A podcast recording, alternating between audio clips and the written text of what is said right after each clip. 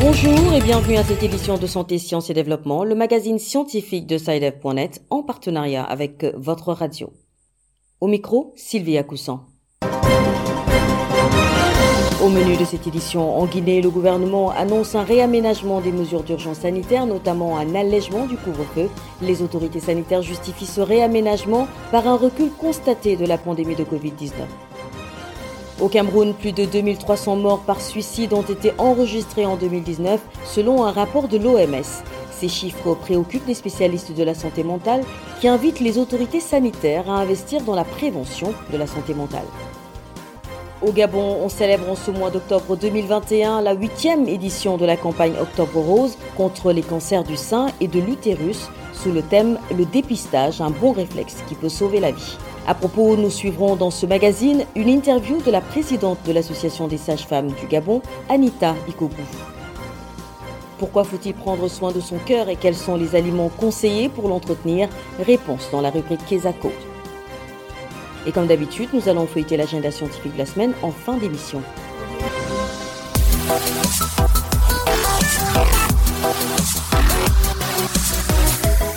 En Guinée, les autorités ont procédé à un allègement du couvre-feu sanitaire qui commence désormais à minuit au lieu de 22 heures. Cette décision fait suite à la baisse des cas de contamination au Covid-19. L'indice de positivité de la maladie est passé de 5 à 3% au mois de septembre dernier. Si cette tendance à la baisse se poursuit, les autorités envisagent de déclarer la fin de l'épidémie avant la fin de l'année.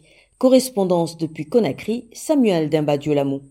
Contrairement au mois de juillet dernier, au cours duquel les centres de traitement épidémiologique du pays étaient débordés, le mois de septembre a été marqué par une baisse des cas d'admission dans ces différents centres pour cause de Covid.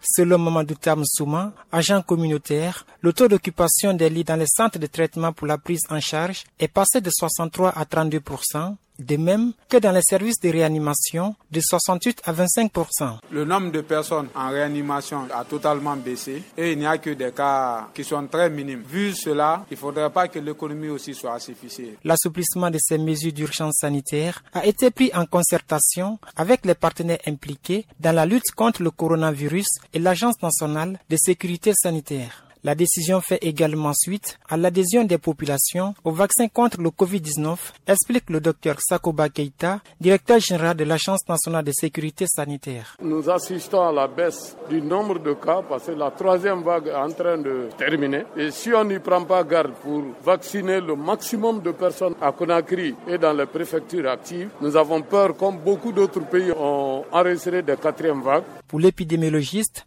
si l'indice de positivité de la maladie continue de baisser, d'autres mesures pourraient être annoncées le mois prochain. Nous pensons que si tout le monde se donne la main, d'ici fin novembre, on pourra même déclarer la fin de cette épidémie en République de Guinée. Rappelons que les mesures barrières telles que le port du masque de protection, le lavage des mains, la distanciation physique sont maintenues et le carnet de vaccination contre le Covid-19 reste obligatoire pour accéder à un département ministériel.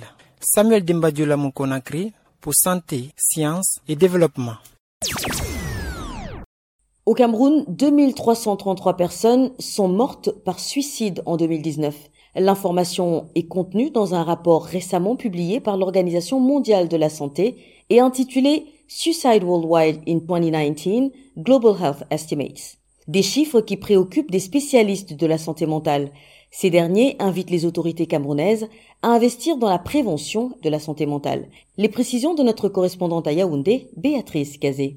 Avec 1763 cas, les hommes sont les plus touchés par le suicide, soit un taux de 13,6% pour 100 000 personnes, contre 569 cas enregistrés chez les femmes, soit un taux de 4,4%. Selon Didier Demassoso, psychologue clinicien, ce taux élevé de mort par suicide chez les hommes peut s'expliquer par des différences au niveau fonctionnel et structurel du cerveau les hommes sont moins amenés à solliciter de l'aide ou bien du soutien émotionnel quand ils sont dans des difficultés que les femmes. Cela est renforcé par la société qui considère le sexe masculin comme le sexe fort. Du coup, les hommes eux-mêmes, parce qu'ils ne veulent pas être considérés comme des faibles, n'acceptent pas facilement d'être aidés ou bien d'être soutenus sur un point de vue émotionnel ou bien psychologique. Il y a une chronicité dans les souffrances psychologiques et quand maintenant le cerveau ou principalement la psyché est débordée, le sujet se sent coincé et il use maintenant du suicide. La situation demeure préoccupante. Pour l'expert en santé mentale, la prévention et la promotion de la santé mentale sont des armes efficaces contre le suicide. Il y a une importance capitale d'investir dans la promotion de la santé mentale à tous les niveaux. Parler de la santé mentale à la maison, parler de la santé mentale dans les hôpitaux, dans les lieux de travail, dans les écoles. Si cela est fait de manière systématique, ici, des années à venir, non seulement le taux de bien-être peut grandement accroître, mais le taux de suicide peut aussi grandement réduire. À l'échelle mondiale, plus de 700 000 personnes se sont suicidées en 2019. Pour le directeur général de l'Organisation mondiale de la santé, le docteur Tedros Adhanom Ghebreyesus, le suicide ne doit pas être ignoré. Avec la pandémie du Covid-19, le patron de l'OMS estime qu'il est plus important aujourd'hui de porter attention à la prévention du suicide. Béatrice Kazé, Yaoundé pour Santé, Sciences et Développement. Dans le cadre de la lutte contre les cancers du sein et de l'utérus, le Gabon célèbre ce mois d'octobre 2021 la huitième édition de la campagne Octobre Rose sous le thème Le dépistage, un bon réflexe qui peut sauver la vie. Plusieurs associations sont sur le terrain pour la sensibilisation contre cette maladie. C'est le cas de l'association des sages-femmes du Gabon. Sa présidente, Anita Ikogu, nous en dit plus sur la campagne Octobre Rose au Gabon. Elle répond aux questions de notre correspondante Sandrine Gaigne. Bonjour, Madame Ikogu Anita. Oui, bonjour. Quel est l'objectif de la campagne Octobre Rose qui est menée chaque année au Gabon?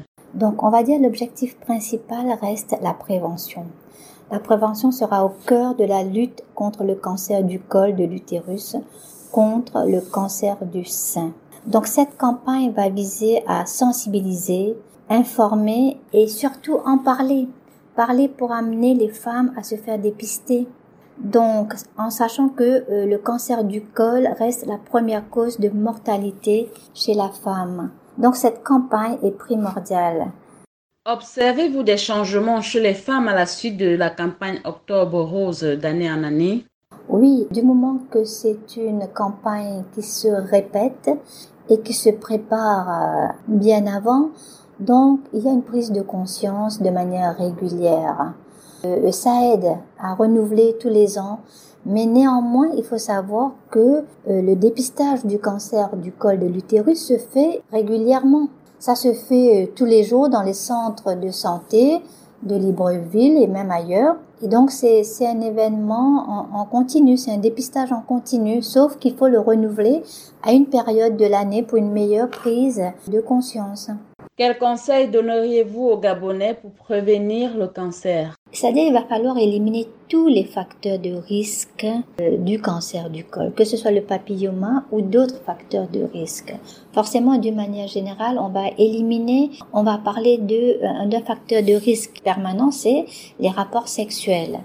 Les rapports sexuels précoces trop tôt, c'est un gros facteur de risque les, rapports avec des multiples partenaires, forcément c'est un gros facteur de risque également. Et les, grossesses précoces, les avortements, si je parle d'une manière générale, pour le cancer du col.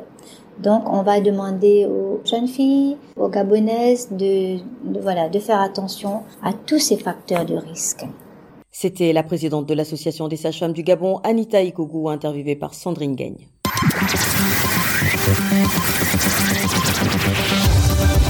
Kesako, qu'est-ce que c'est? Vos questions à la rédaction, les réponses de nos experts. C'est du Togo que nous vient la question de cette semaine. Je vous propose de l'écouter. Bonjour, Saïdev. Je m'appelle Jean-Luc et je vous joins d'Atakwame, une ville du Togo. Je voudrais savoir pourquoi l'on doit prendre soin de son cœur et quels sont les aliments à favoriser pour prendre soin de son cœur. Merci bien. Direction Lomé où notre correspondante Nada Ibrahim est en ligne. Bonjour Nada. Euh, bonjour Sylvie, bonjour à tous. Vous êtes notre correspondante au Togo et vous vous êtes rapprochée d'un spécialiste afin d'obtenir des réponses à la préoccupation de notre auditeur. Justement, le cœur fait partie de la liste des organes humains dits vitaux. Nous avons donc fait appel à Dr Joseph Messonvi Aloumont pour répondre aux questions de l'auditeur. Pour le cardiologue, il est très important d'accorder une attention particulière au cœur. Le cœur, c'est un organe qui est noble et qui est très vital pour l'organisme dans l'espèce humaine et toute l'espèce animale. Il joue un rôle primordial dans la distribution du sang dans le corps tout entier. Le cœur se contracte et pompe le sang qu'il envoie dans tout l'organisme. C'est le sang-là qui est rempli d'oxygène, de nutriments, de vitamines et des éléments essentiels à la vie. Donc, si le cœur n'arrive pas à jouer son rôle de pompe, c'est tout l'organisme qui souffre. Et lorsque le cœur s'arrête, toute vie cellulaire ou tissulaire s'arrête également. Si le cœur s'arrête, le cerveau ne peut pas vivre plus de trois minutes sans oxygène, sans l'apport de sang. Donc, il est important de prendre soin du cœur. Pour un bon fonctionnement du cœur, il faut manger équilibré, assez de glucides, assez de lipides et assez de protéines. En dehors de ça, il faut consommer au moins 5 portions de fruits et légumes par jour. Et il y a certains fruits qui sont très bien pour le cœur. Vous avez la pomme qui contient des choses qui sont très très bien pour le cœur. Donc il faut consommer assez de fruits. Aussi, il faut réduire dans notre alimentation certaines choses qui peuvent nuire au cœur, telles que le sel, les bouillons cubes, l'huile et tout ce qui est gras, ainsi que le sucre. Et lorsqu'on parle de consommer moins gras, c'est de réduire la consommation de l'huile, tout ce qui est huile, ainsi que tout ce qui contient beaucoup de cholestérol, tel que l'œuf, la mayonnaise, la viande de porc, même nos beignets que nous prenons qui contiennent beaucoup d'huile et certains aliments de fast-food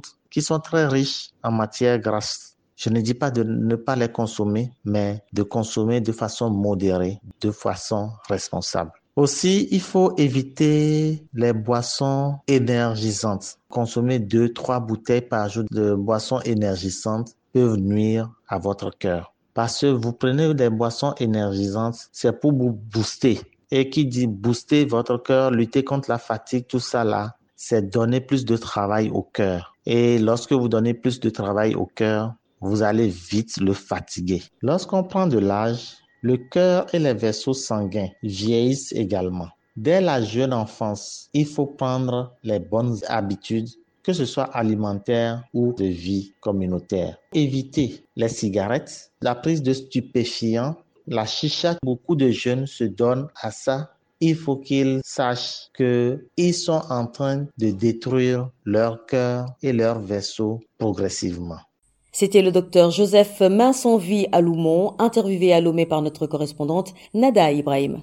Si vous aussi souhaitez nous adresser une question, une seule chose à faire, appelez, écrivez ou laissez un message vocal au numéro WhatsApp suivant, le plus 221 77 846 54 34. Je répète, le plus 221 77 846 54 34. Votre question, vous pouvez aussi nous l'envoyer par email. L'adresse email, c'est celle-ci, podcast.sidev.net. Podcast s'écrit P-O-D-C-A-S-T et Sidev s'écrit S-C-I-D-E-V. Je répète, podcast.sidev.net. Vos questions et commentaires sont attendus à ces différentes adresses à tout moment de la journée. L'agenda. Place à Virgile Aissou pour feuilleter l'agenda scientifique de la semaine. Bonjour Virgile. Bonjour Sylvie, bonjour chers auditeurs. Alors que retenir à l'agenda cette semaine? À l'agenda cette semaine, la sixième conférence ouest-africaine sur l'agriculture biologique se tiendra du 13 au 16 octobre à Ouagadougou, au Burkina Faso. Elle portera sur le thème Nourrir le monde sans l'empoisonner. C'est une initiative du réseau biologique de l'Afrique de l'Ouest, WAFRONET, avec le soutien de la communauté économique des États de l'Afrique de l'Ouest. Toujours à Ouagadougou, l'UNESCO organise le 18 octobre un méga plaidoyer contre les violences faites aux femmes et filles pour allégation de sorcellerie. Renseignements sur le site web de l'UNESCO www.unesco.org. Et puis le 12 octobre, c'est la journée mondiale de l'arthrite. C'est une maladie qui résulte d'un dysfonctionnement du système immunitaire. Évolutive et chronique, elle se caractérise par une inflammation, puis une destruction du cartilage de l'os et des tendons. Voilà Sylvie, ce sera tout pour cette semaine. Merci Virgile. Mesdames et messieurs, c'est la fin de cette édition de Santé, Sciences et Développement. Merci également à vous de l'avoir suivi. Rendez-vous la semaine prochaine, même heure, même fréquence. D'ici là, portez-vous bien. Cette émission est disponible en podcast sur le site sidev.net/fr. Cette émission a été réalisée sur financement du CRDI, le Centre de recherche pour le développement international, un organisme public canadien. Le CRDI investit dans le savoir, l'innovation et les solutions afin d'améliorer les conditions de vie dans les pays en développement.